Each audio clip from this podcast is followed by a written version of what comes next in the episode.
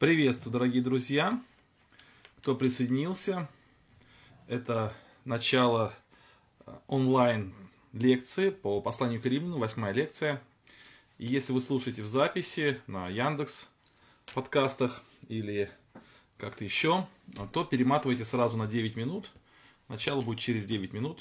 Сейчас мы пока просто пообщаемся, по... решаем некоторые технические наши вопросы. Ну, например, я отправлю ссылку в свой телеграм-канал. Кстати, сразу приглашаю всех подписаться, кто еще не подписался. Найти его легко в телеграме «Служение Дениса Самарина». Так, вот отправил я ссылочку. И также я еще ВКонтакте дублирую, потому что хочется иметь некую запасную площадку где мы можем встречаться, если вдруг возникнет какая-то проблема. Так, ну что, друзья, если кто-то меня слышит, видит, напишите, пожалуйста, как связь.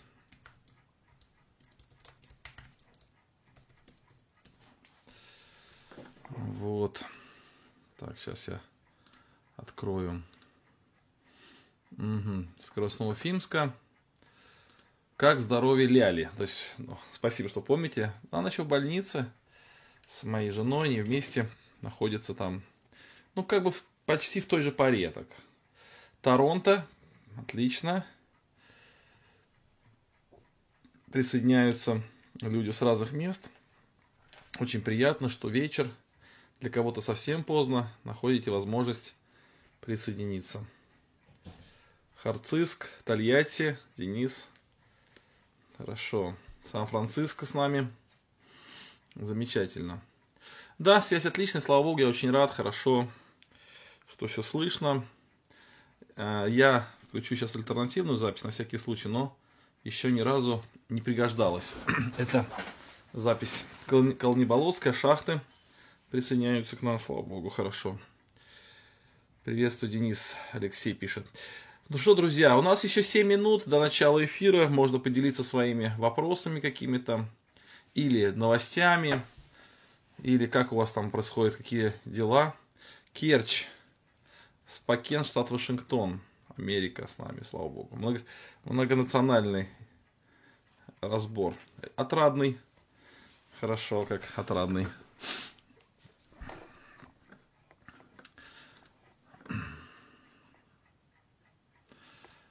Так, так, так. Хорошо. Ну, напишите, друзья, как у вас дела, какие у вас новости, что интересного в вашей жизни происходит.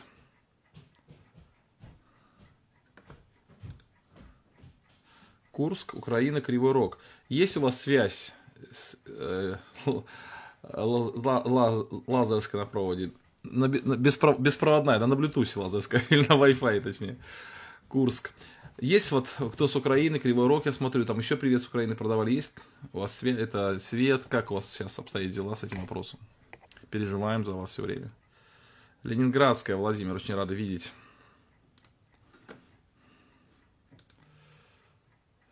Шахты. Ага, все хорошо, да? Так, Татьяна пишет. Канада, Манитоба, Наташа, приветствую.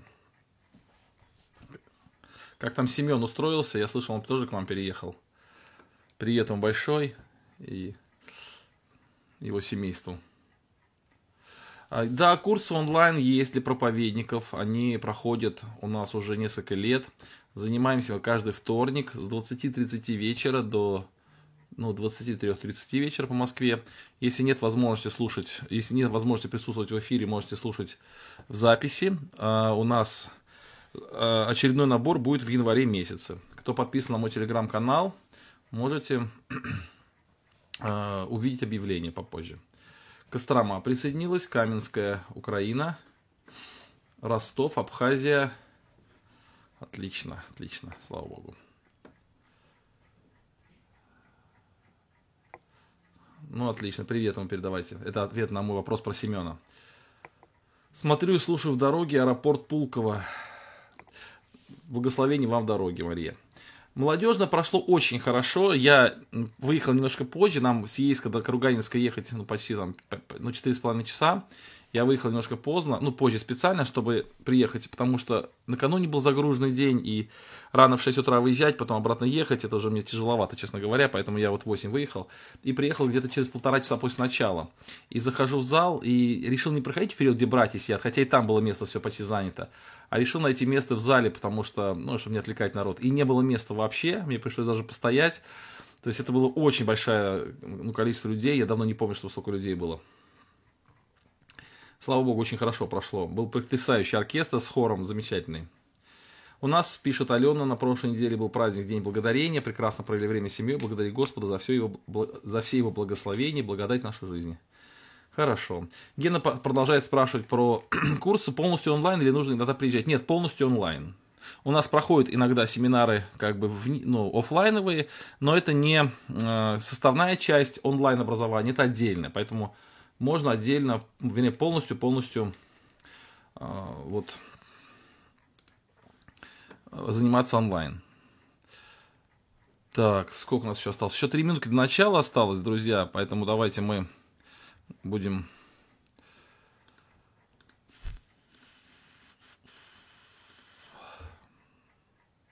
Какая трудная самая глава в послании к римлянам? Ну, знаете, наверное, все-таки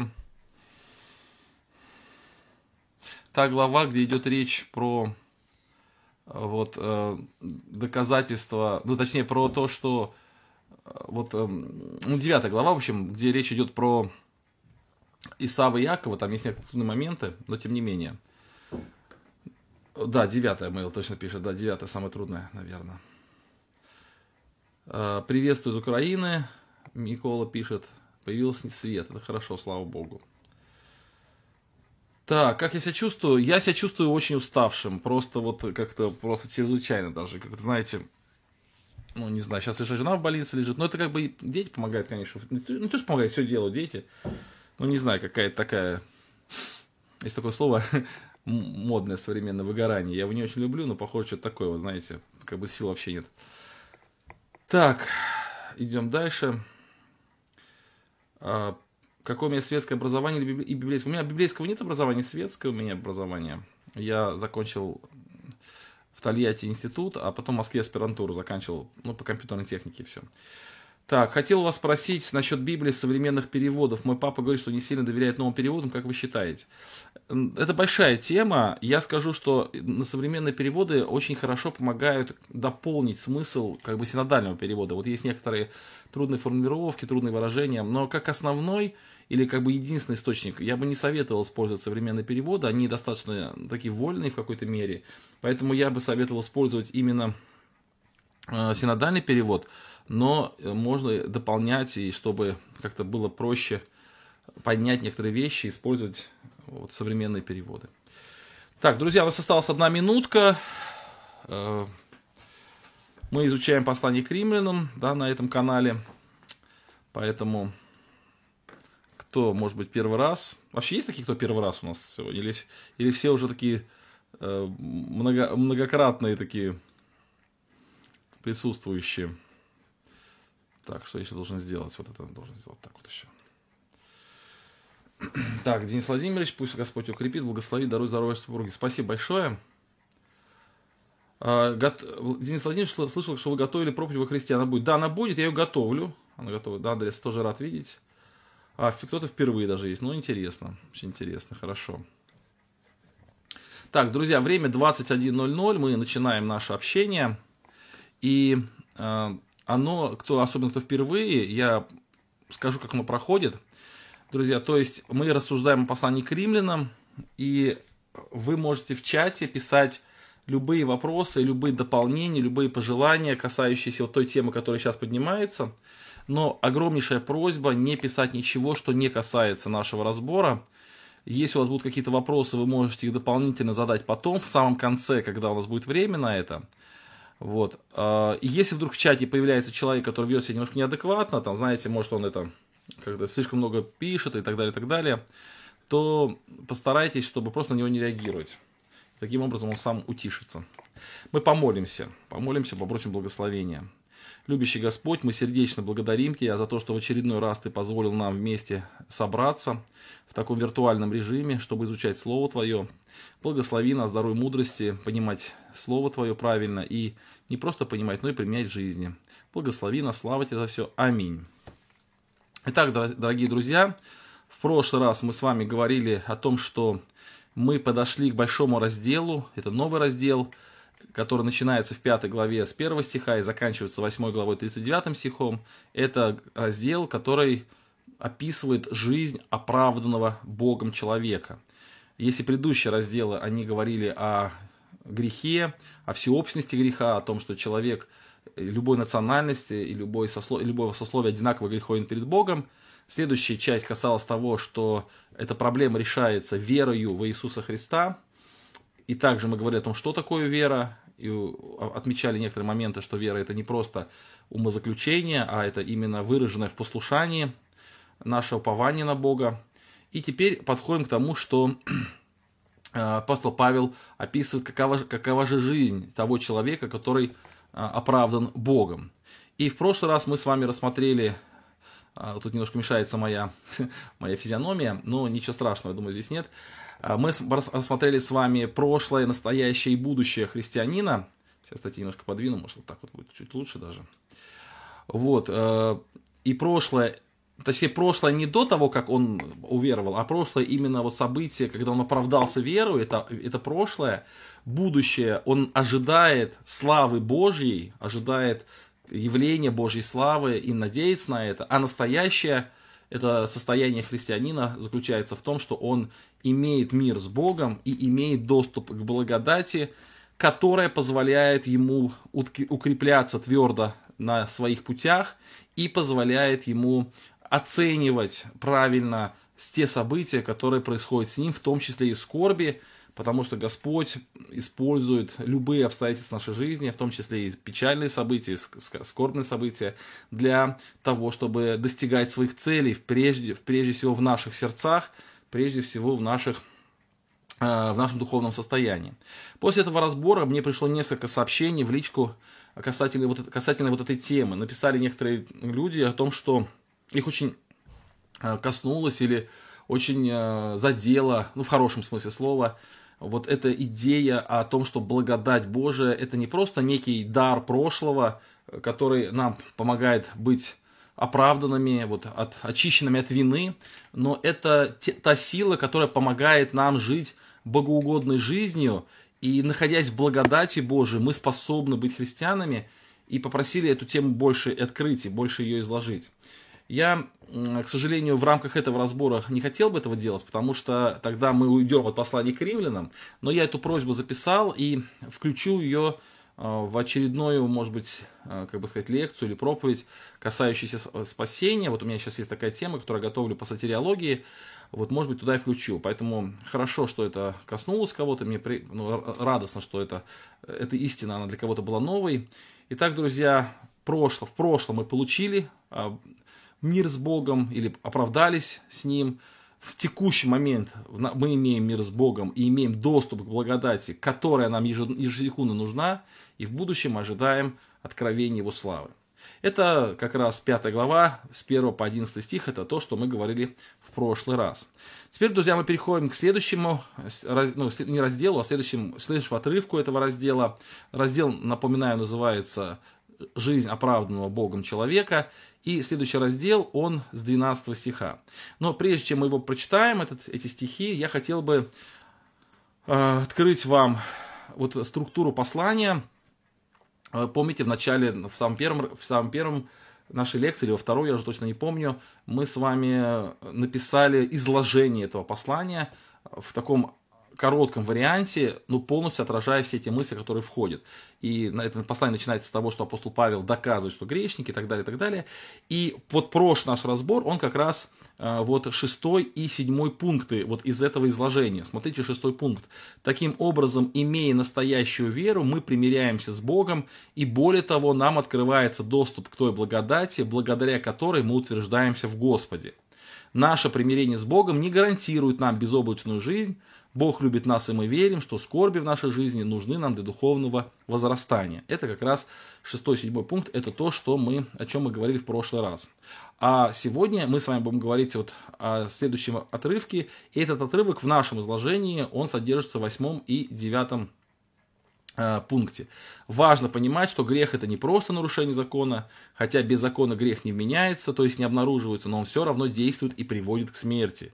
И дар Божьей благодати способен покрыть все грехи всех людей.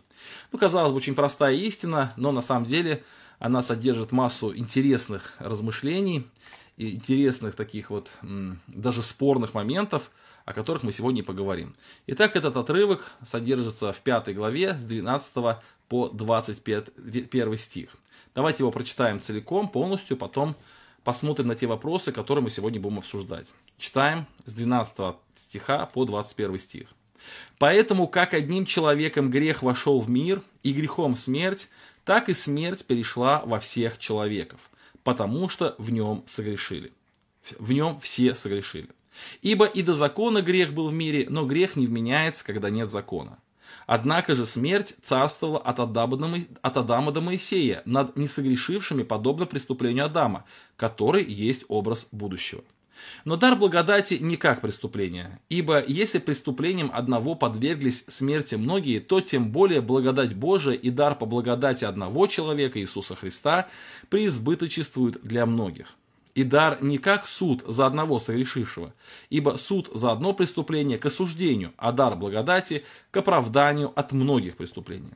Ибо если преступлением одного смерть царствовала посредством одного, то тем более приемлющие обилие благодати и дар праведности будут царствовать в жизни посредством единого Иисуса Христа. Поэтому как преступлением одного всем человекам осуждения, так правду одного всем человекам оправдания к жизни. Ибо если как, ибо как непослушанием одного человека сделались многие грешными, так и послушанием одного сделаются праведными многие. Закон же пришел после, и таким образом умножилось преступление. А когда умножился грех, стало преизобиловать благодать. Дабы как грех царствовал к смерти, так и благодать воцарилась через праведность к жизни вечной Иисусом Христом, Господом нашим. Дорогие братья и сестры, дорогие друзья, слушай, все слушающие, у меня всегда вот в наших разборах есть такая, ну, как бы дилемма, что ли, или такой выбор, такая, знаете, когда находишься как бы между двух огней, в чем смысл? Каждый из этих э, текстов, он очень глубокий, и очень хочется просто углубиться в каждое слово, в каждое выражение, в каждую формулировочку, потому что здесь очень и очень богатое, богатое наполнение этого текста. Но с другой стороны, в этом случае мы растянем изучение послания к римлянам на бесчисленное множество понедельников, и за этим утеряем какую-то главную нить. Поэтому приходится искать компромисс между очень подробным изучением и таким более-менее беглым. Поэтому сегодня я а, определил те темы, на которые хотелось бы поговорить. И эта тема в таком зеленом квадратике описываются. Это темы, о которых э, мы хотели бы сегодня поговорить. То есть я хотел бы сегодня поговорить с вами о первородном грехе. То есть здесь есть эта мысль, что одним человеком грех вошел в мир, и грех переш... и, и, и смерть перешла во всех человеков. И христианское учение о первородном грехе, оно вызывает споры, непонимание, мы поговорим об этом сегодня. Э, параллельно затронем некоторые вопросы, которые вроде как здесь не поднимаются, но все равно они поднимаются. Например, умерли Адам и Ева в тот же день, когда согрешили? Вот Бог сказал им, что смертью умрете. Что такое вообще грех и что это значит? Потому что в этом отрывке поднимаются темы греха, смерти и благодати. Почему согрешили, Адам и, почему согрешили Адам и Ева, а наказываются их потомки? Что означает выражение «в нем все согрешили»? Это как раз вот тоже к теме первородного греха. Почему грех автоматически распространяется автоматически, а благодать нет? Ну, напи- ну, это тоже об этом еще поговорим. Итак, друзья, давайте посмотрим на этот текст немножко обзорно сначала, потом перейдем на, э, на более детальное рассмотрение вот этих тем. Итак, пишет, что поэтому, как одним человеком Каким человеком? Ну, понятно, речь идет об Адаме. И, кстати, ну, некоторые толкователи говорят о том, что здесь речь идет почему об Адаме, а не о Еве, потому что, ну, хотя Ева согрешила, потому что, не только потому, что Адам ответственен за Еву, а потому что, в принципе, Адам это человек, то есть Адам и Ева, и написано, когда Бог сотворил человека, это имя было Адам. Вот, поэтому здесь имеется в виду через человека. Одним человеком, то есть Адамом и Евой, то есть в смысле вот ими вошел э, грех в мир, то есть грех уже был, да, то есть он не возник в тот момент, он уже во вселенной был. Э, источником греха это и был дьявол, то есть он первый согрешил, так написано, что он первый согрешил, и э, он, так секундочку, да, он первый согрешил. И вот теперь вот этот грех, который уже существовал во Вселенной, он входит в человеческий мир. По слову мир понимается вот именно человечество или именно человеческий мир, именно мир, вот, который, Бог, который Бог предназначил для человека. Там мир греха, греха еще не было. И вот через непослушание Адама вошел грех в этот в мир. То есть то, что родилось у сатаны, оно через непослушание заходит в человечество. Да, это интересная мысль. Это когда мы говорим о грехе, мы всегда должны понимать, что это что-то родственное с сатаной, что-то связанное с сатаной. Э, вот дальше идем. Э, что кроме греха вошло, грех является причиной смерти. То есть через грех входит смерть, и смерть приходит во всех человеков. Вот такие последствия преступления Адама. И здесь я уже сказал, что на первую, как бы в первую очередь возникает такая тема первородного греха. И чтобы об этой теме поговорить, чтобы нам, может быть, более ясно было понятно, о чем идет речь, я хотел бы немножко сделать такой э, исторический экскурс и показать вам, познакомить вас с одним человеком, который был монахом, который жил в Англии, это было очень давно, э, еще в начале христианской эры, звали его Пелагий. Вот, он жил, родился в 360 году, а умер в 420 году. Он был таким старцем, уже, точнее, приобрел популярность, известность, когда стал уже пожилым человеком. И он поселился э, в Риме, ну, как пожилым человеком, в то время пожилым, да, вот 60 лет это не такое уж много по нашим меркам, но в то время это был уже такой почтенный возраст. Он поселился в Риме, и в Риме его поразило, ну, на то время это уже была достаточно такая государственная церковь, много было очень греха в церкви в то время римской, его поразило очень сильно отступление от христианских принципов. Сам он был строгих очень нравов, он был монах, причем в то время были монахи, ну, те, которые жили в, отдалении, в монастырях, где-то вот в обителях. Были монахи-отшельники, которые жили а, совершенно в одиночестве, в каких-то, совершая подвиги такие монашеские. И были монахи, которые жили в городе, в ми, ну, как бы внутри мира. Но при этом они жили монашеской жизнью и своей, своей задачей видели ну, просвещение или определенное такое благословение народа, среди которого они живут. И, кстати, вообще монашество, да, в нашей среде оно так достаточно сильно э, ну, как бы осуждается и не принимается, и это обосновано, но вот оно, оно зародилось именно как некий такой э, ну, некий ответ на обмершление э, христианства. И вот монахи, они, ну, были такие хранители, хранители вот такой веры, что ли.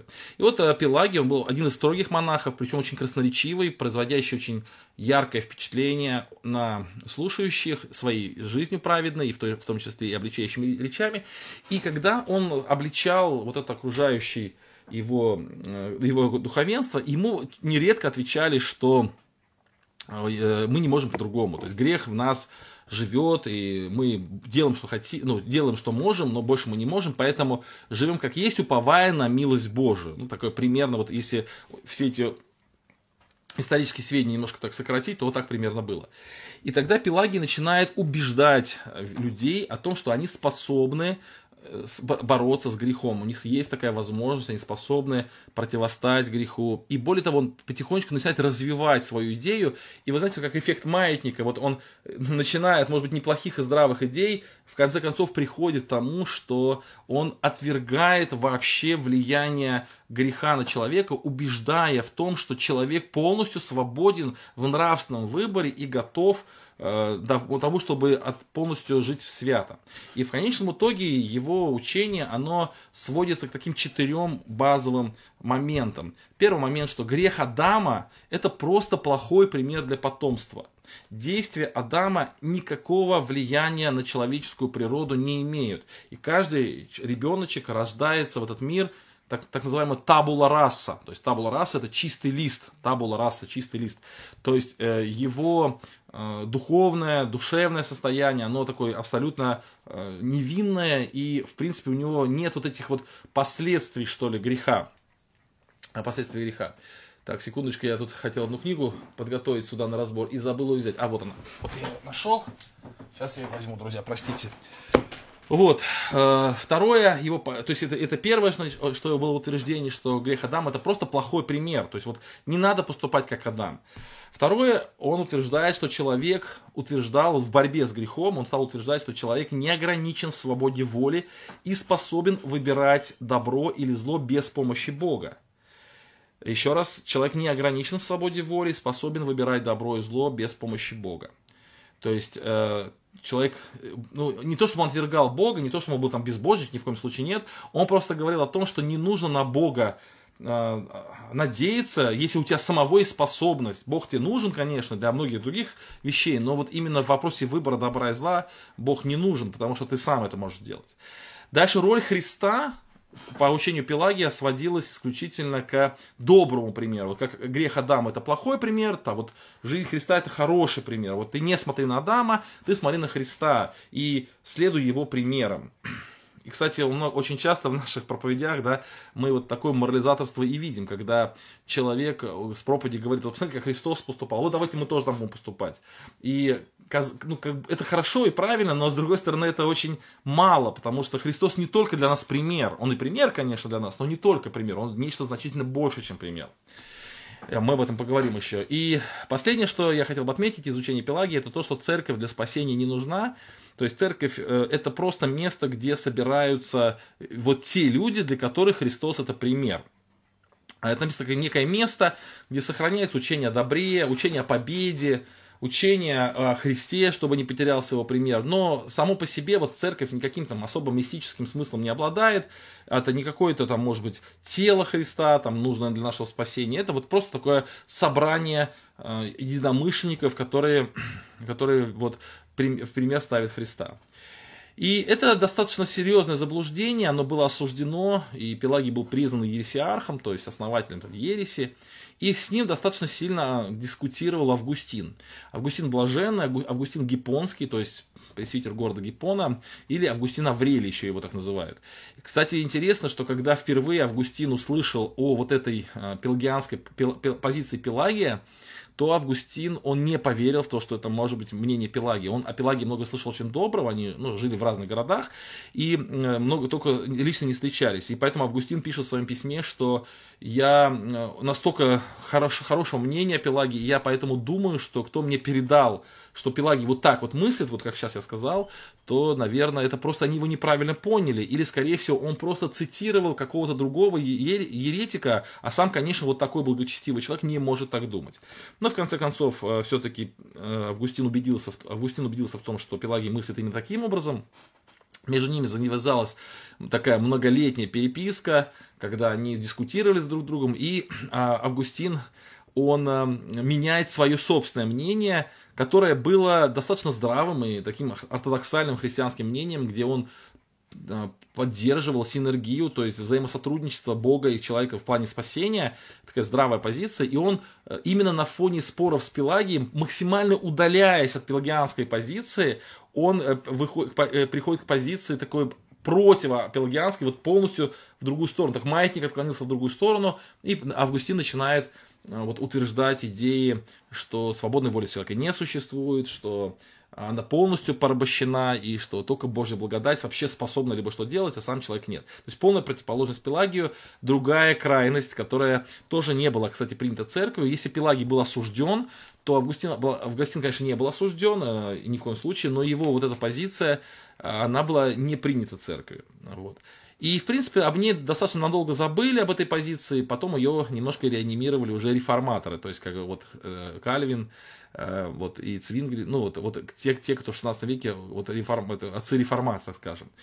Вот. Ну, давайте о, об позициях, вот о позиции, наверное, Августина это когда-нибудь потом, не в, наш, не, в, не в сегодняшний разбор, но вот какую мысль я хотел сказать, что вот Пелагий, он именно отрицал именно свободу воли, вернее, прошу прощения, он именно отрицал э, первородный грех, то есть он отрицал идею, что грех Адама каким-то образом влияет на нас всех, каким-то образом вообще нас касается. Он утверждал то, что это просто пример плохой. Давайте вернемся к тексту. И, конечно, идея Пелагии, она, может быть, была бы и понятна, потому что он действительно пытался как бы вразумить людей, чтобы они остановились на своих греховных путях и оправдывали свое бездействие, ну, таким вот ну, обстоятельствами, а он говорит, что у вас есть силы, просто он в этом сильно-сильно увлекся, да, так скажем. И вот, э, его можно понять, но нельзя его принять. Вот, потому что апостол Павел конкретно пишет о наличии первородного греха, он пишет о том, что действительно одним человеком грех вошел в мир, и грехом вошла смерть. И смерть пришла во всех человеков, потому что в нем все согрешили. Вы знаете, я э, вот книгу, которую хотел вам показать, это книга э, Карла Густава Юнга. Вот эта книга здесь. Ну, мы знаем, что Карл Густав Юнг это не христианин, да, причем далеко не христианин, это был последователь Фрейда, э, не совсем последователь, учитель Фрейда, так скажем, не, э, э, ученик Фрейда, но в конечном итоге он отказался от многих идей Фрейда, у них даже возникли какие-то дискуссии такие не мирные, но тем не менее, все-таки вот Юнг это один из самых, наверное, таких видных э, основоположников пси, психо, психо э, э, психотерапии, вот, и так далее. И вот у него есть книга про, э, называется «О психологии бессознательного». Вот чем эта книга интересна? Тем, что это, в этой книге он научно доказывает существование вот именно первородного греха.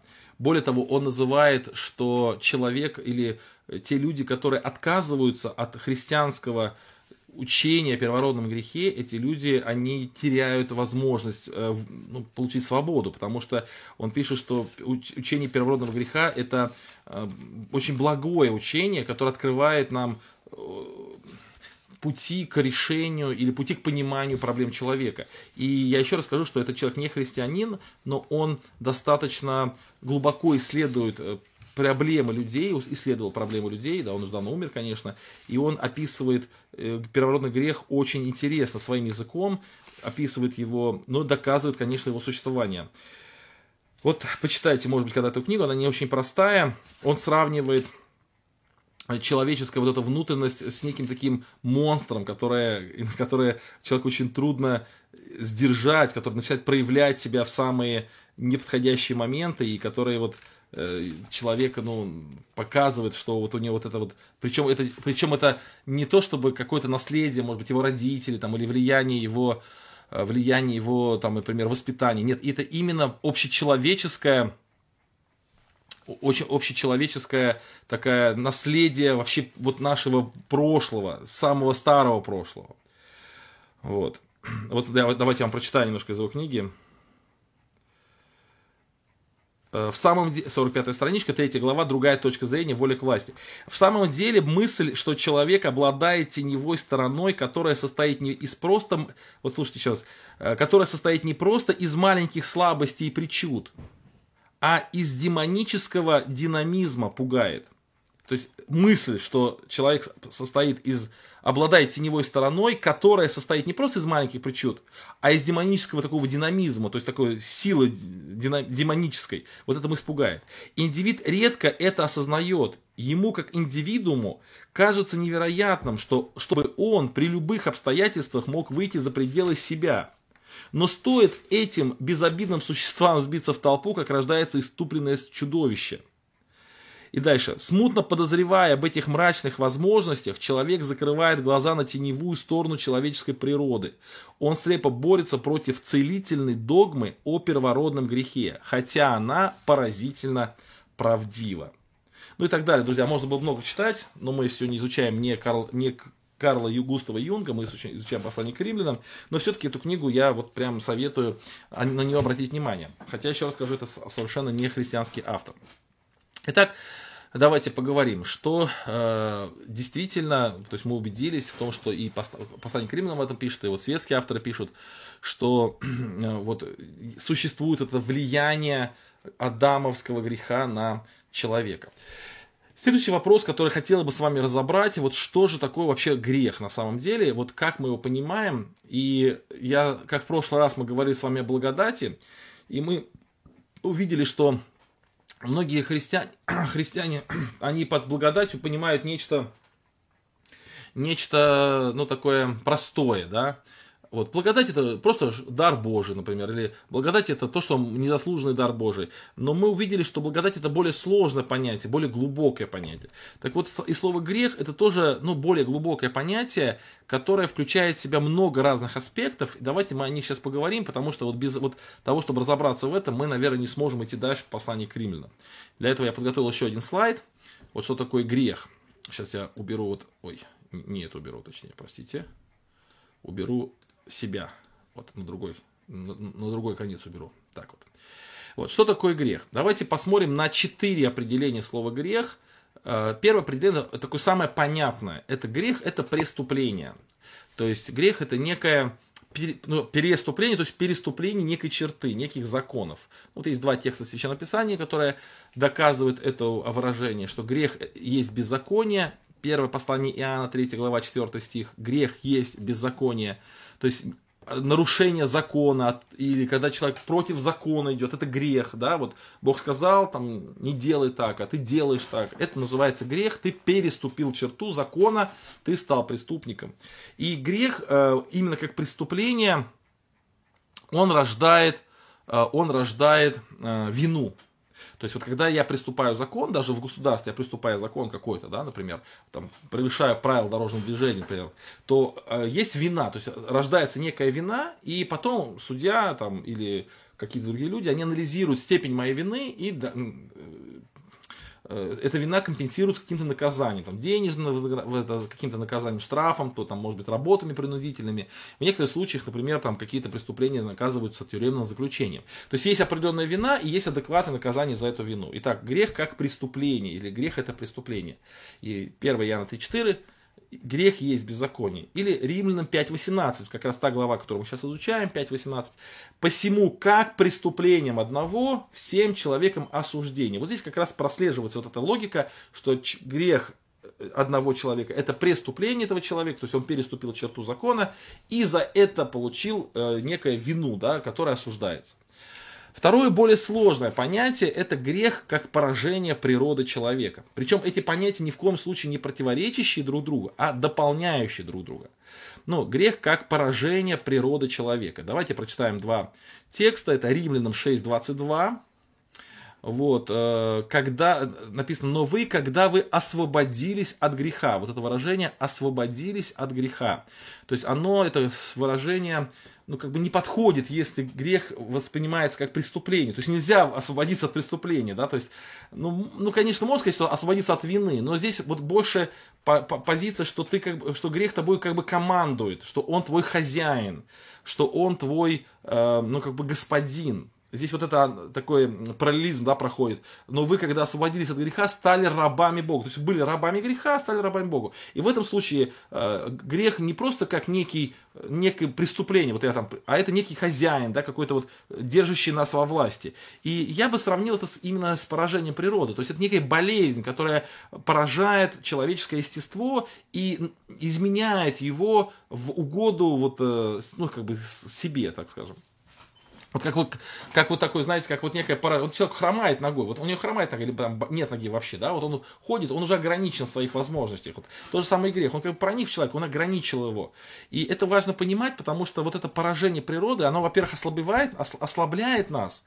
И вот в послании к Римлянам, 5 глава, 6 стих, вот как раз та глава, которую мы изучаем, написано, э, написано, что Христос, когда мы были немощны, то есть слабые, больные. То есть вот грех сравнивается с немощью. То есть мы немощны, у нас нет сил, нет сил поступать правильно, нет сил действовать хорошо, ну, справедливо. Более того, более того, да вот представьте себе, вот, вот я очень люблю этот пример, он очень яркий, показательный пример.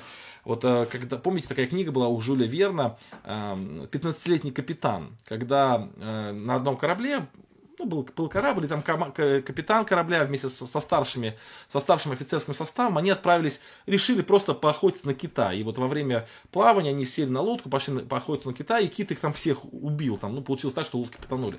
И фактически остался командиром этого корабля или капитаном корабля мальчик, 15-летний мальчик. И он умел управлять кораблем, потому что он часто смотрел, как капитан это делает. И вот он стал направлять корабль, и все абсолютно делал правильно, все делал правильно, сверялся по компасу, все делал хорошо, карта прокладывал путь путь, но в конечном итоге они все равно приплыли не в Англию, куда, куда хотели приплыть, а в Африку.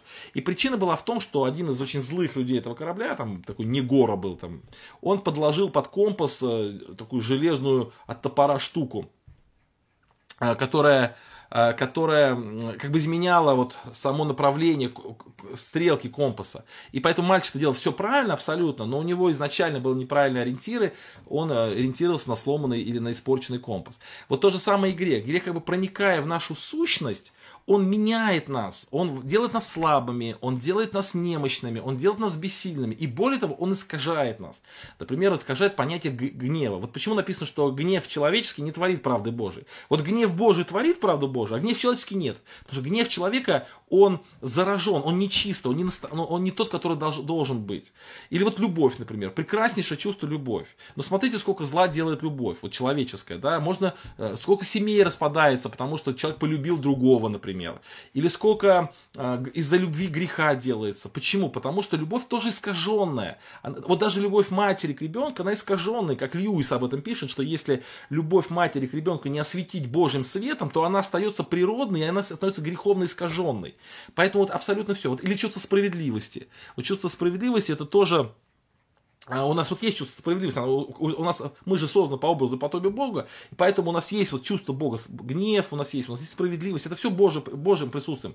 Все, что у Бога присутствует, есть и у нас. Но это все очень искажено, и, например, справедливость. Вот мы смотрим на какую-то, э, на какую-то ситуацию и говорим, вот так справедливо. А на самом деле вообще не так справедливо. Нам кажется, что так справедливо. Это несправедливо вообще совершенно. И в Божьих глазах это не так.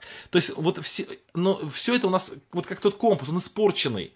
Поэтому грех это поражение природы человека. Вот он как бы вот все, как крово, червоточинами все, и наши помыслы, и наша совесть, и все абсолютно оно все как бы такое вот, э, ну, э, все такое плохое, короче. Вот. Поэтому давайте, вот это очень, друзья, это очень важно, прям очень важно, потому что мы об этом редко говорим. Вот мы, мы все-таки с вами такие воспитанники, э, ну, такого, ну, все-таки реформаторского богословия, хотя мы не, там, не кальвинисты, большинство из нас и так далее, но все равно на нас очень сильно влияет это реформаторское богословие, которое чаще всего оперирует именно такими юридическими, как бы, объяснениями греха, то есть как преступление. Вот этим сущностным изменением природы человека, мы об этом редко говорим, редко слышим. А это очень важно понимать. Почему человеку постоянно нужно освящение, очищение, постоянно это нужно, потому что э, постоянно благодать Божья нужна, потому что его природа плотская, она очень испорчена грехом. И это очень важно понимать, вот эта немощь, это, из, из, это искажение, грех, это искажение человеческой природы. Третье, э, тоже очень важно, грех это изменение пути и его цели. Вот посмотрите, когда когда Христос, э, прошу прощения, когда Бог сказал Адаму Еве не вкушать от древа познания плода и зла, добра, я заговариваюсь, э, древо познания добра и зла, то вот что говорит сатана? Он говорит, когда вкусите, будете как боги. Вот эту фразу сказал, как боги будете. То есть фактически он им показывает э, ту цель, которую Бог о них и приготовил. То есть, ну, Бог же тоже приготовил, чтобы они стали подобны Сыну Человеческому, то есть как боги. Но сатана предлагает им некий путь в обход Божьего пути. То есть, вот будь, Бог определенный путь приготовил для достижения вот этой цели. А сатана говорит, зачем вам таким длинным путем идти? Да? Кстати, Каргли об этом тоже пишет интересно. Он говорит, вы короткий путь сделаете, вот вы просто вкусите от древа познания добра и зла, и все, и вы сразу достигнете. Это, это, это, это такое непослушание. И, кстати, по этой причине называется, что непослушание такой же грех, как волшебство. Вот что волшебство это изменение неких путей Божьих, да, законов Божьих. Так и непослушание это изменение путей Божьих, законов Божьих. Это грех, потому что это когда мы э, выбираем не тот путь, который Бог приготовил, или не ту цель. И поэтому слово амортия и хамартия, да, вот это вот, вот оно по-гречески тут звучит, вот так вот и посмотрите, да, это слово означает как бы мимо цели, то есть то, что не соответствует цели. Ну вот почему здесь пушка, да, нарисована, потому что а, вот это слово мартия, видите, мартия, да, вот такое то слово, это как бы пушка или мартира, то есть то, что стреляет. А амартия, то есть хамартия, это а, то, что мимо, то есть вот есть такое в русском языке слово логично, да, логично, а есть алогично, то есть нелогично. Есть морально, а есть аморально, то есть неморально, то есть противоположная морали. Вот то же самое здесь, выстрел, мартия, то есть как бы выстрел по цели, а это амартия, то есть или хамартия, то есть это мимо цели, мимо цели. Вот эти вот цели тут справа стороны нарисованы, и это пропускается. Поэтому в нашей жизни вот то, что мы делаем, э, или, ну не то, что мы, вот лично мы, а вообще как человечество, э, это то, что какие-то как бы искажение своего пути, искажение выбора цели, когда человек не стремится достигать Бога, когда человек какую-то другую цель поставил, вот когда Адам с Евой, они согрешили, да, из, из, рая были изгнаны, то получается, что их, их дети, они стали какие-то свои цели преследовать, там, города стали строить или еще что-то. Не цель соединяться с Богом, а цель какая-то совсем другая у них стала. И пути стали другие, искаженные пути перед Богом. Вот сам путь, отсутствие пути правильного и отсутствие правильной цели, это тоже грех, это э, в другую сторону. Вот, поэтому вот это тоже важно понимать. А если говорить о нашей практической жизни, то вот, ну, я так часто пример привожу, что, например, допустим, вот у меня был такой, такой случай, когда я летел там в Хабаровск, по-моему, и пересадка была в Новосибирске. Была очень короткая пересадка, там буквально полчаса времени. И когда я вышел с самолета Хабаровска, только зашел в аэропорт, и сразу стоит тут очередь, очередь э, из, из, из, э, в аэропорт Новосибирска зашел, в аэропорт Новосибирска, и сразу очередь на, на Хабаровск, сразу же. Ну, а я очень кофе хотел, спросил, где кофе попить? И мне говорят, иди там на второй этаж, там кофе попьешь. И вот у меня был выбор, пойти кофе попить или все-таки в очередь стать. И я подумал, что сейчас пойду кофе попить, пока возьму его, пока куплю, пока приду, и самолет улетит. И поэтому вот этот поступок был бы неправильным. То есть, само по себе кофе пить неплохо и нормально, и вкусно, и хорошо, но в данный момент нельзя было этого делать, потому что в этом, в этом случае я бы мог опоздать на самолет. То есть, вот в нашей жизни грех это не только преступление какой-то заповеди, но грех это в том числе и изменение пути. Когда мы вот что-то делаем, что не позволяет нам достигать цели. Вот тут пишут, что э, наша цель Христос. Да, вот, вот Христос это и путь, и цель, и, и так далее. Кстати, возвращаясь э, к понятию грех как поражение природы, вот я тоже часто пример привожу, что э, вот если наркоман, например, украл, там, допустим, у человека прохожего какую-то какую деньгу ради дозы, а этот прохожий его простил, то человек становится прощенным, но природа его все равно остается вот такой плохой. То есть он в следующий раз опять согрешит. Поэтому грех как поражение природы, это как раз подчеркивается, что недостаточно простить грех, необходимо, чтобы грех еще был убран, исцелен. Потому что если вора простить, он не перестает от этого быть вором. Если убийцу простить, он становится прощенным, но не перестает быть убийцей. Как человек, который способен в принципе убивать, да, вот он там и так далее. Или вот обманщика простить, это не означает, что он перестал быть обманщиком. Поэтому это важно. Поэтому давай, пока мы три рассмотрели, что Грех это преступление, грех это поражение природы человека, и грех это изменение пути его цели, то есть такая, такая, то, что мимо цели. И четвертое, что такое грех, это разрыв с источником жизни. Вот само понятие грех. А, то есть вот грех это то, что не, это, это даже не действие и не путь, а это сам разрыв. То есть когда Адам с Евой приступили Божье повеление, они тем самым разорвали себя, как вот листочек отрывает от э, древа жизни, разорвали вот эту связь между Богом и ими, выбрав себе другого источника послушания, сатану. И таким образом они стали умирать. Вот ну, Петр пишет, когда стали умирать отцы наши, да, то есть в них поселился вот, то есть как, как листочек, он же не сразу становится желтым, да, вот он оторвался от дерева, он еще зеленый, там, у него еще какие-то процессы происходят, там, он еще способен свет перерабатывать там в кислород, но уже пошел процесс умирания, вот в нем поселилась смерть, потому что он разорвался с Богом, разорвался с источником жизни. Вот так и человек, когда он разорвался с источником жизни, вот у него начался процесс умирания. Поэтому сейчас мы еще об этом чуть позже скажем. Итак, что, что такое грех? Вот грех как бы много такая, многосоставное составное понятие. Это и преступление, и преступление. Это и поражение природы человека, как болезнь. Грех как болезнь можно воспринять. Грех это и изменение путей Божьих и целей Божьих. И грех это э, еще и разрыв с источником жизни. Поэтому, когда Адам с Евой согрешили, давайте вернемся к нашему, вот теперь я себя уберу вниз, чтобы не мешать Сюда уберу.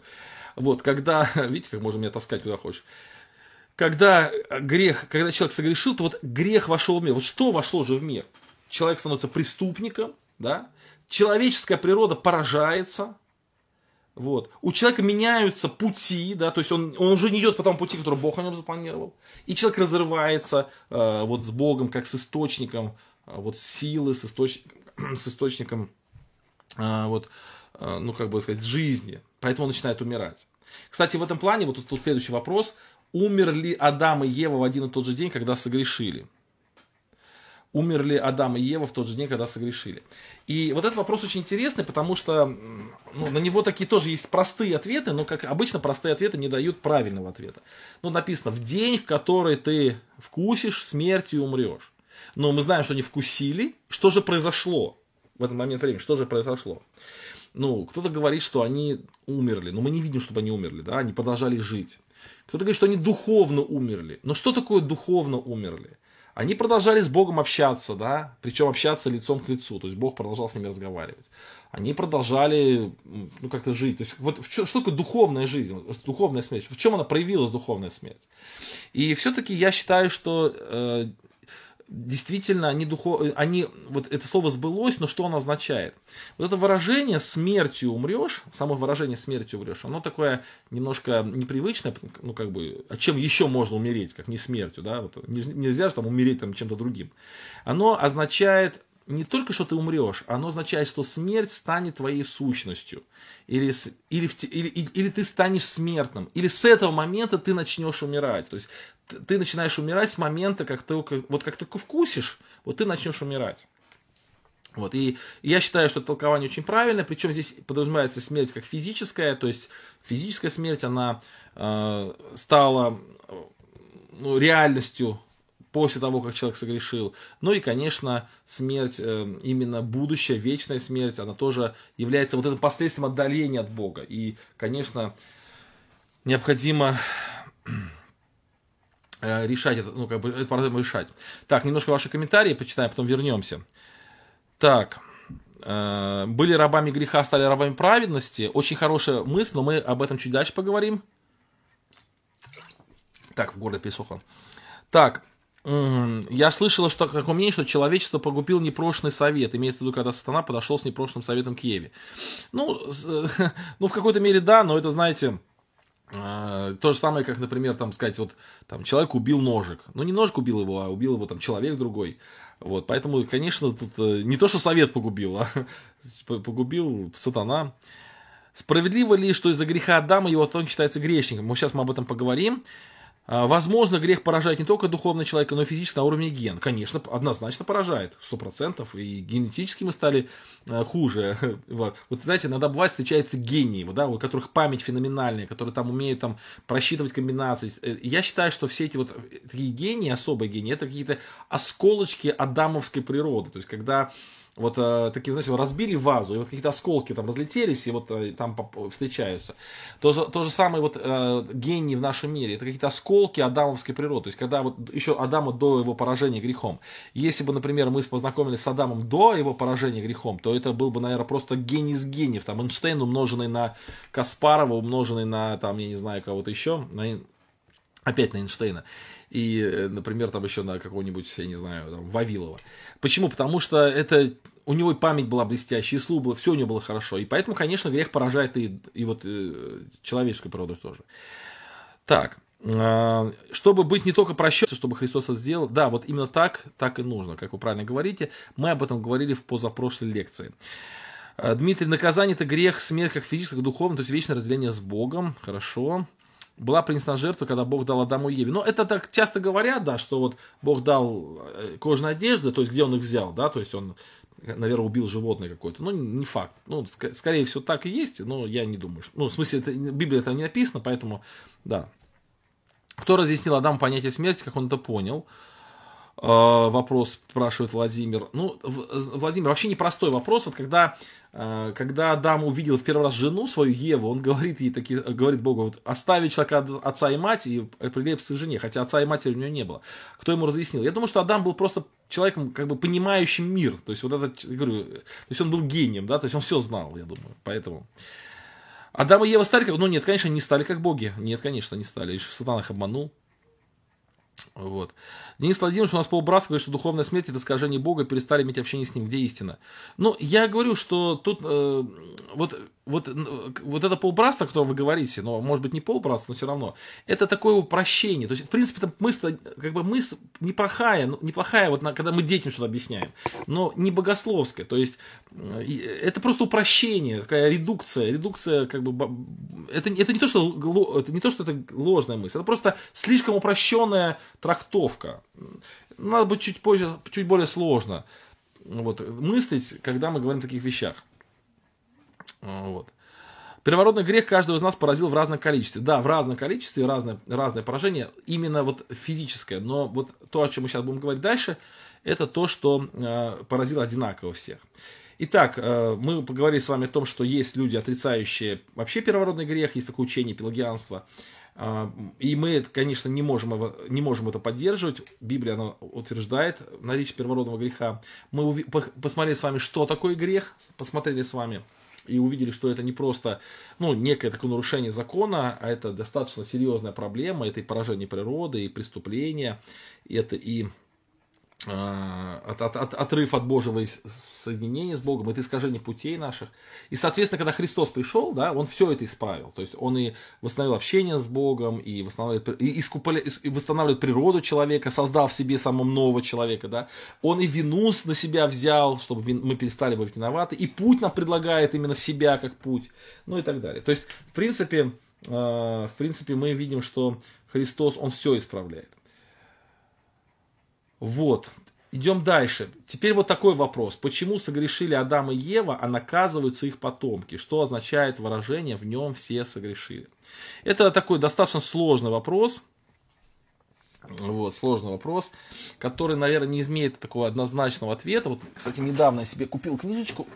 Вот, покажу вам ее сейчас вот такая моща, мощная книга, называется Окс, Оксфорд, Оксфорд, уже слова, запутываются.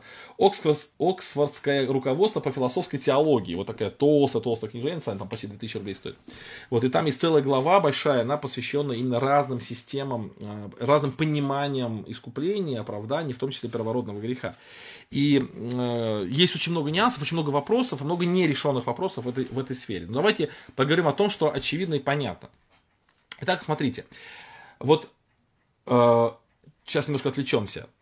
Он пишет о том, что апостол, апостол Павел пишет о том, что грехом перешла смерть. То есть вот грех, вот когда вот все это, смотрите, и поражение природы, искажение путей, и разрыв с Богом, и само, и вина, это все при, приводит к тому, что человек стал смертен. То есть он стал смертен, он стал умирать, как физически, так и духовно он стал умирать. Умирал, умирал, умирал, в конце концов там он умер. Вот. И смерть, вот эта смертность, она перешла во всех человеков. 13 э, стих он пишет, доказательство этому, почему он так считает, вот что доказывает то, что смерть перешла во всех человеков, он пишет, что и до закона, то есть до того, как Моисей дал закон, вот до закона грех-то не вменяется, потому что ну, он еще об этом будет говорить позже, значительно, вот в седьмой главе он об этом будет говорить, что закон, он как аппарат МРТ, как рентген, он высвечивает грех, он, он показывает наличие греха. Но когда, греха, когда закона нет, то и грех, как бы грех не определяется. Но это не означает, что его нет. Его не означает, что грех нет, потому что, и он доказывает, что грех-то все равно есть. Вот как, как нам узнать, вот грех перешел от Адама в его детей или не перешел? Как он узнать? Вот э, Адам передал своим детям вот эту греховность или не передал? Как, как узнать? А факт, они же умирали, значит, сама смерть, э, она же царствовала, и в том числе и на, на тех, кто не согрешил э, преступлением законом. И вот здесь немножко сложная мысль, чтобы нам не запутаться. Вот это выражение, что смерть царствовала над несогрешившими. Вот смотрите, вот 14 стих, да. Смерть царствовала вот это над несогрешившими. Что вот это означает над несогрешившими? Как, как эту фразу вообще понять? Давайте я сейчас выделю каким-то шрифтом, чтобы было нам э, ее, э, так вот, обратить на нее внимание, да. Вот, так, не то сделал. Секундочку, секундочку. Сейчас мы ее выделим каким-то таким шрифтиком. Тут хотел, хотел как лучше получилось, как всегда. Вот. От. А, смотрите, друзья, то есть вот эта фраза над, над несогрешившими, что она означает? Это не означает, что люди не грешили. А, это означает, что не было закона, вот у Адама и Евы был закон, не вкушайте от древа познания добра и зла. А следующий закон, он должен был Моисею. И вот этот период, который был как бы без закона такого, ну, не было основного как бы закона. И поэтому грех не вменяется. То есть нет закона, нет преступления. И поэтому он пишет, что над несогрешившими. Но тем не менее, смерть-то все равно царствовала над ними. Это означает, что грех-то все равно в них был, потому что смерть это следствие греха. Поэтому, несмотря на то, что даже грех, может быть, не определялся, не, не как-то не диагностировался, но он все равно в человеке жил. И это доказывает, что все потомки Адама, они уже были греховные. Э, поэтому вот, как бы еще одно доказательство э, наличия первородного греха. Вот поэтому это важная мысль. Давайте идем дальше и посмотрим, что, что еще он говорит. Вот, точнее, какой, какие вопросы у нас еще остались? Почему согрешили Адам и Ева и наказываются их потомки? Хотя, например, там даже в Ветхом Завете написано, что там дети не наказываются за вину родителей. И здесь тоже очень много вопросов, или не так много ответов, но какие мы можем точно мысли сказать? Что вот э, мы с вами являем, ну, как бы мы с вами являемся людьми, да, то есть мы как бы э, являемся одним родом. Вот почему, вот очень важно понимание, почему вот сейчас скоро Рождество, и мы будем об этом говорить, и, к сожалению, опять-таки в наших церквах об этом мало говорится. Вот почему очень важно, что Христос стал именно человеком, родился как человек, и именно вот через утробу матери стал человеком. Почему это важно? Почему Христос не мог быть созданным, как человек, вот, ну, один в один, Бог бы мог создать один в один человека, да, и он, например, там уже в 12 или 15-летнем возрасте, или же как взрослый Христос сошел на землю, и вот уже там, или где-то, может, пришел неожиданно в Назарет, например, там просто он возник там в пустыне где-нибудь, вот пришел. Почему? Э, потому что Христос должен был войти в человечество, то есть, если бы Христос был создан как а, отдельная личность, да, как очень похож на человека, все те же химические вот элементы, все, все кровь, все сердце, все одинаково. Но он был, не был рожден от человека, он был, не был бы человеком, то есть он был бы каким-то, ну там, ну другой расы, как, ну не расы даже, а другой, другой как бы сущностью, там, человек Б, например, какой-нибудь там, и так далее. У него бы не было братства. И он бы не смог вступить в эту борьбу, которая внутри человека происходит, внутри плоти и духа, борьбу, э, вот, которая идет вот за человека. Он был бы вне этой борьбы. То есть, о чем это говорит? Немножко сложный такой философский момент, но вы просто попытаетесь это понять. Что человек я, там, мой отец, вы все, мы являемся одним целым, одним родством. И поэтому наш праотец Адам, он, э, сна, э, как бы сказать, даровал нам все свои качества, вот, все, э, все как бы свое естество. И мы поэтому не то чтобы виноваты, или не то чтобы как бы отвечаем за него, нет. Но мы наследуем те же проблемы, которые у него есть. То есть мы наследуем ту же, э, ту, ту, ту же поражение природы, мы наследуем то же самое отсутствие правильных путей, мы наследуем вот эту разделенность с Богом, мы это наследуем по своей сущности. И чтобы вот это наследие прервать, два варианта есть. Либо создавать вообще нового человека, совершенно, абсолютно вообще, и э, как бы сказать, изничтожить человеческий род полностью и создать новых абсолютно людей, тогда, чтобы они были безгрешны. Либо каким-то образом, чтобы один из людей стал новым Адамом, и это стал Христос. То есть Христос стал человеком, и он как человек, и, кстати, в этой послании к Римлянам в пятой главе подчеркивается, что его человечество подчеркивается. Он, став человеком, восприняв нашу природу, он ее искупает, эту природу, он побеждает грех во плоти. Так написано, осудил грех воплотил, но как бы его побеждает своей верностью. И таким образом искупает природу и становится родоначальником нового человечества, человечества, которое э, царствует в свободу, то есть которое имеет свободу от закона греха и смерти. Вот, поэтому э, вот такая ситуация. Поэтому, да, мы, мы, мы представители той же самой природы.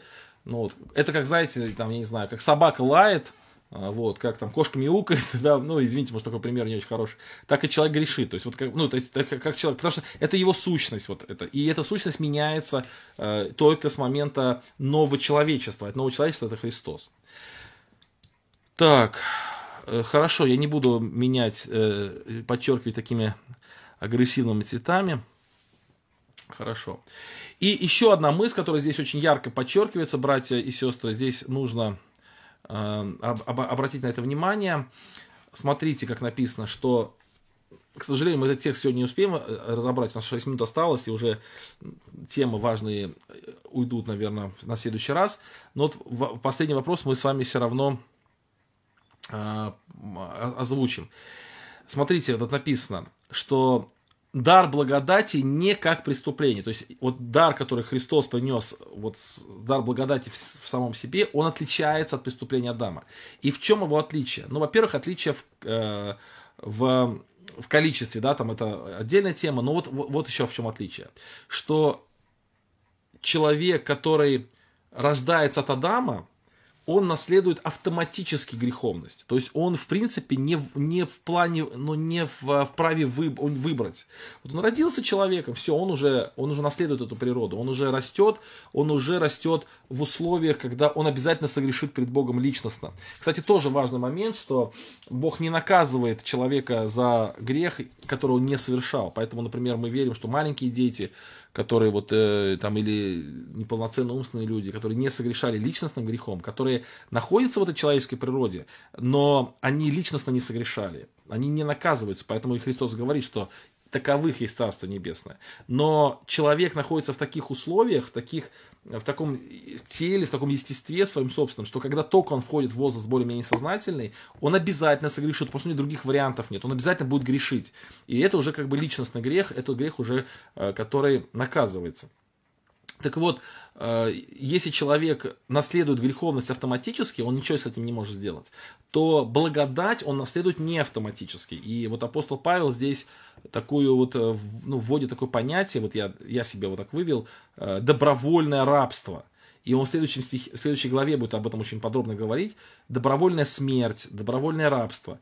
То есть человек не просто э, вот, распяться Христом и как бы ничего не может делать. Он распялся, и все, как бы не может сойти с креста. Нет, у него добровольное сораспятие, добровольное рабство. И вот добровольное принятие благодати тоже. То есть это не то, чтобы человек автоматически это принимает, просто, ну, как бы ничего сделать с этим не может.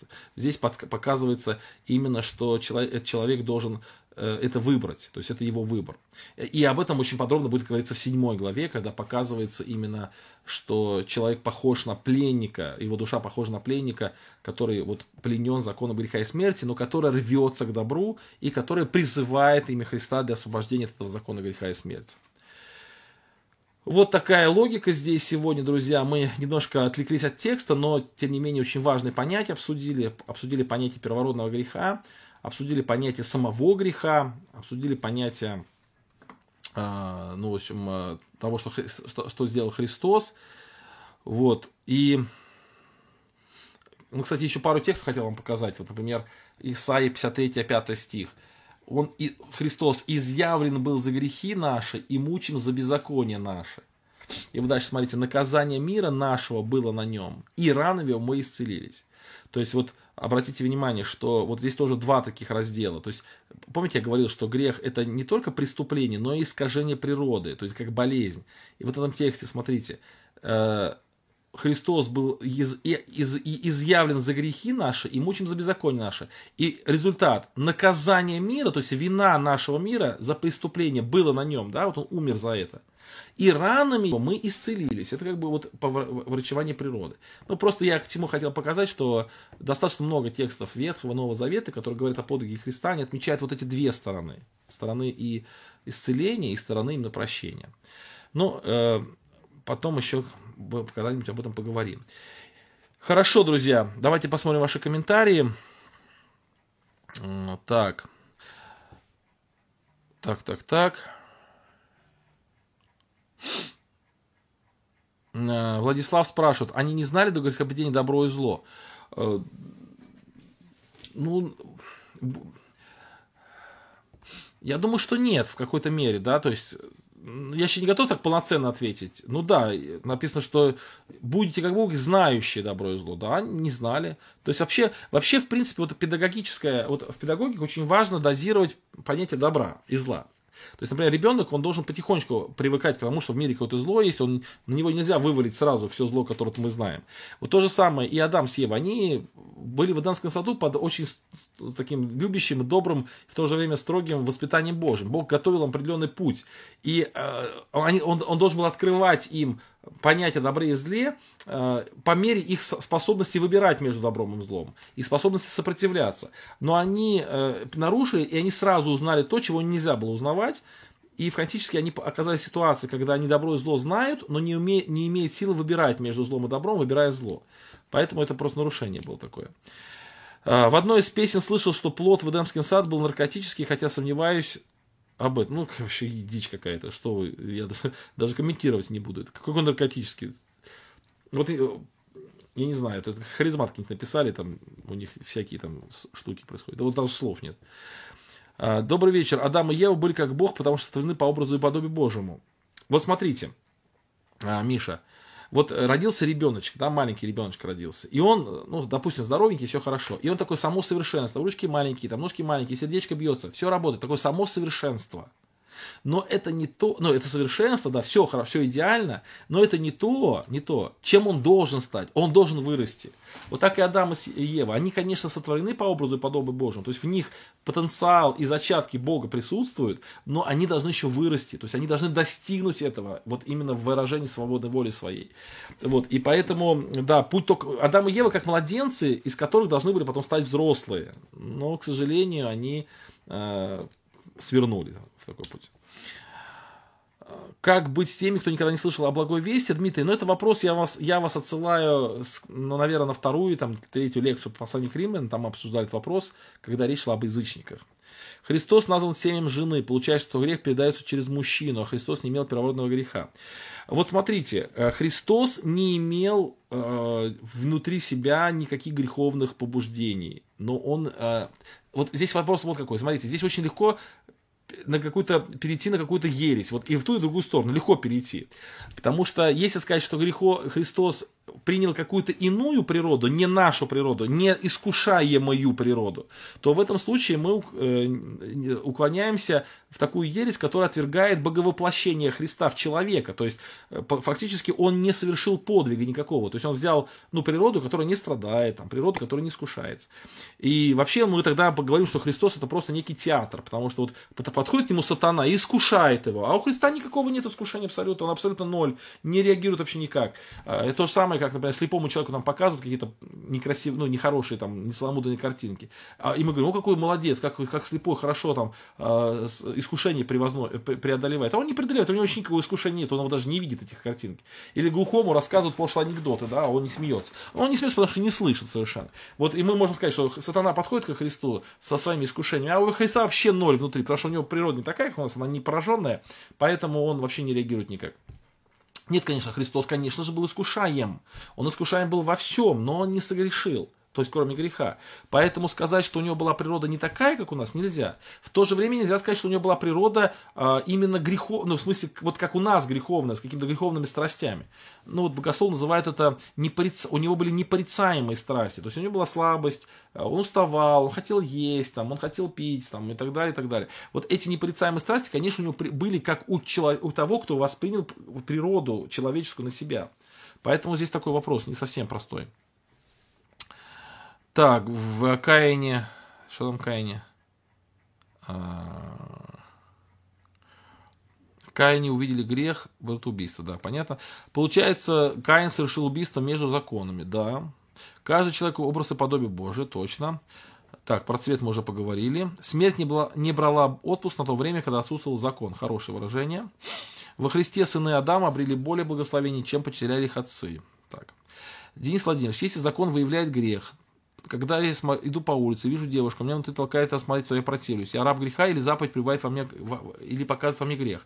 Вот э, если, смотрите, вот если вы возрожденный, вот это когда мы будем говорить 7 8 глава, там будет это подробно описываться. Если вы возрожденный человек, то есть если вы уверовали во Христа, вот если вы верующий во Христа, живете церковной жизнью, молитесь, то есть если вы возрожденный человек, да, то это э, вот показывается существующий вас, вот Иаков пишет, что каждый увлекается, искушаясь, обольщаясь собственной похотью. То есть это показывает, что у вас внутри есть какая-то похоть, какой-то грех. Он обнаруживается для того, чтобы вы его удалили, убрали, чтобы вы оказали победу над нем. И у вас причем есть сила к победе. Вы можете вымолить у Бога, у Христа силу к победе над этим грехом.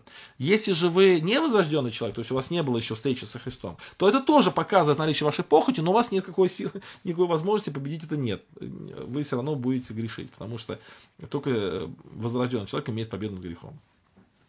Вот. Рассматривать девушку не грех. Ну как же, как, как прекрасно, это Курбан пишет такие странные вещи. Как прекрасно жить в Иисусе, такое счастье быть свободным, слава Богу. Когда следующий разбор? Следующий понедельник, если все будет хорошо, все будет...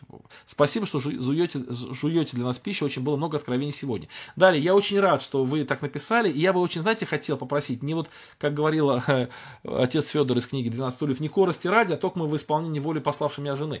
То есть, э, если бы кто, хотя бы иногда вы писали, например, что для вас в этом разборе было ценного, что для вас было понятного. Почему? Потому что я иногда вот теряюсь, я не знаю, то ли мне идти вот в, в таком темпе, как сейчас, достаточно все разжевывая подробно и медленно, либо все уже все знают и идти дальше. И было бы здорово, если когда обратная связь была, там даже в телеграм-канале, например, в комментариях написали, например, там, вот сегодня, ну, не обязательно это делать все время, но просто иногда хотя бы, чтобы я понимал, вот, э, что дается, что, что, что, что дают вам эти разборы, чтобы я мол, мог вас понимать. Спасибо большое за эфир, слава богу, спасибо большое. В первородном грехе не нужно каяться? Нет, э, не, не нужно каяться. Вообще нужно каяться в грехе. Ну, в, в, в, в в, то есть не надо каяться за Адама, но признавать себя грешником, то есть признавать себя, знаете, э, даже вот здесь даже не вопрос вины, вот не вопрос вины. Вот, кстати, вот вы оказались в болоте, например, да, и вот сидите в болоте, Э, вот, ну так, и, и вы находитесь в этом болоте, то вы же вы просто сам факт, что я нахожусь в болоте, вот это меня печалит, мне вот это от этого грустно. Да не важно даже, почему я там оказался, не важно, что, я, что, я там, это, что, что меня туда привело, что, плохо, что я там есть. И поэтому я вызываю к, к Спасителю, потому что я не хочу здесь находиться. Вот то же самое здесь. Э, я вызываю к Богу, потому что я грешник. Не потому что даже виноват в этом или не виноват. Я, может быть, действительно не чувствую себя виноватым. Но я родился в неверующей семье. Вот я родился в неверующей семье. Я в жизни о Боге ничего не знал там до подросткового возраста. В чем я виноват вообще на самом деле. Я жил так, как я жил. И я ни в чем не виноват. Но от этого мне не легче, потому что моя греховность, она все равно мне очень сильно мешает. Виноват, не виноват, все равно я чувствую вот бремя своей греховности. Я вот с этим бременем иду к Богу. Вот в этом-то суть. Поэтому вот э, э, тут даже не в вопросе каяться, а в вопросе вызывания помощи. Почему мы несем ответственность за личностный грех, если у нас нет изначальной функции не грешить? Ну, я еще, вот то же самое, вот э, смотрите, э, вот смотрите, вот тоже момент такой. Представьте, вот, например, родители, родители наркоманы. Вот они наркоманы, родители. И э, вот сейчас момент такой, что вот... Сейчас, подождите, как же его звали, этого человека? Ой, забыл фамилию, очень известный богослов, он пытался уйти от юридической, э, от юридической концепции вот, вопросов спасения, уйти, потому что она настолько стала давлеть, что стала даже мешать. Вот мы очень с вами привыкли рассматривать грех как вот именно некое преступление, как наказание. Хотя я с этим согласен, действительно, одна часть греха именно таким образом описывается, но в принципе на этом не нужно зацикливаться. Вот смотрите, например, вот родители наркоманы, вот наркоманы родители, и у них рождается ребенок. Бывают такие случаи, ребенок рождается тоже наркоманом. Он ни в чем не виноват, но он уже рождается с проблемами. Он страдает от этого, он мучается от этого, у него какие-то зависимости от этого. Но когда вырастает, у него тяга к этому. Он винов, ну как бы, он несет огромные последствия, хотя он ни в чем не виноват, у него родители виноваты. Но тем не менее, ему требуется излечение, ему требуется то, чтобы он вылечился, ему это нужно. Это может стать с первородным грехом. Но если вот он поддастся своим искушением и начнет наркоманить, то он теперь будет сам нести ответственность и перед законом, и перед всем. Вы знаете, бывают там разные там, ну, преступники, маньяки там и все остальное. Вот когда с ними там беседуют, например, эти всякие психологи и так далее, а, то, им, то многие говорят, что да, у них там в детстве была травма какая-то там или еще что-нибудь. То есть есть какие-то смягчающие обстоятельства, есть оправдывающие обстоятельства, но это не дает ему права там убивать там или еще что-то делать, он не, не дает права. То есть он несет за свой личностный грех, хотя у него были побуждающие определенные или направляющие какие-то э, предпосылки к тому, чтобы быть, совершить тот или иной грех. Вот. Так. Так, так, так. Спасибо. Ага, я читаю ваш... В таком темпе лучше вникать, например, за. Я взял некоторый момент для своей проповеди, для разбора слова. За грех. Спасибо. Вы привычные, казалось бы, понятия показываете по другим углом, формулируете новое учение, лучше понимание, так что поверхность не надо, как бы хорошо. Спасибо. Ага, понял, да. Благодарим за разбор. Спасибо за наблюдательный разбор. Отдохните полноценно. Быстрейшего выздоровления, малышки. Спасибо большое. Все, друзья, на этом заканчиваем. Мы уже на 10 минут задержали. Спасибо за внимание сегодня, э, что вы так внимательно слушали. Сейчас мы помолимся. Э, пусть вас Господь благословит. Закончим. Любящий Господь, сердечно благодарим за этот разбор. Благослови наше изучение Твоего Писания, послание к Римлянам, чтобы нам вникать в него, понимать его правильно. Благослови всех, кто присутствовал. Слава Тебе за все. Аминь. Все, друзья, на этом заканчивается. Господь позволит, следующий, следующий понедельник мы с вами соберемся. 151 человек нас слушало, это достаточно немало для вечернего разбора. Очень рад, что вы присутствуете. Еще, еще скажу, кто не подписан на телеграм-канал, подписывайтесь. Э, в телеграме напишите Ден... э, служение Дениса Самарина. Там все объявления по поводу следующих разборов. Все, до свидания, с Богом. Останавливаю трансляцию.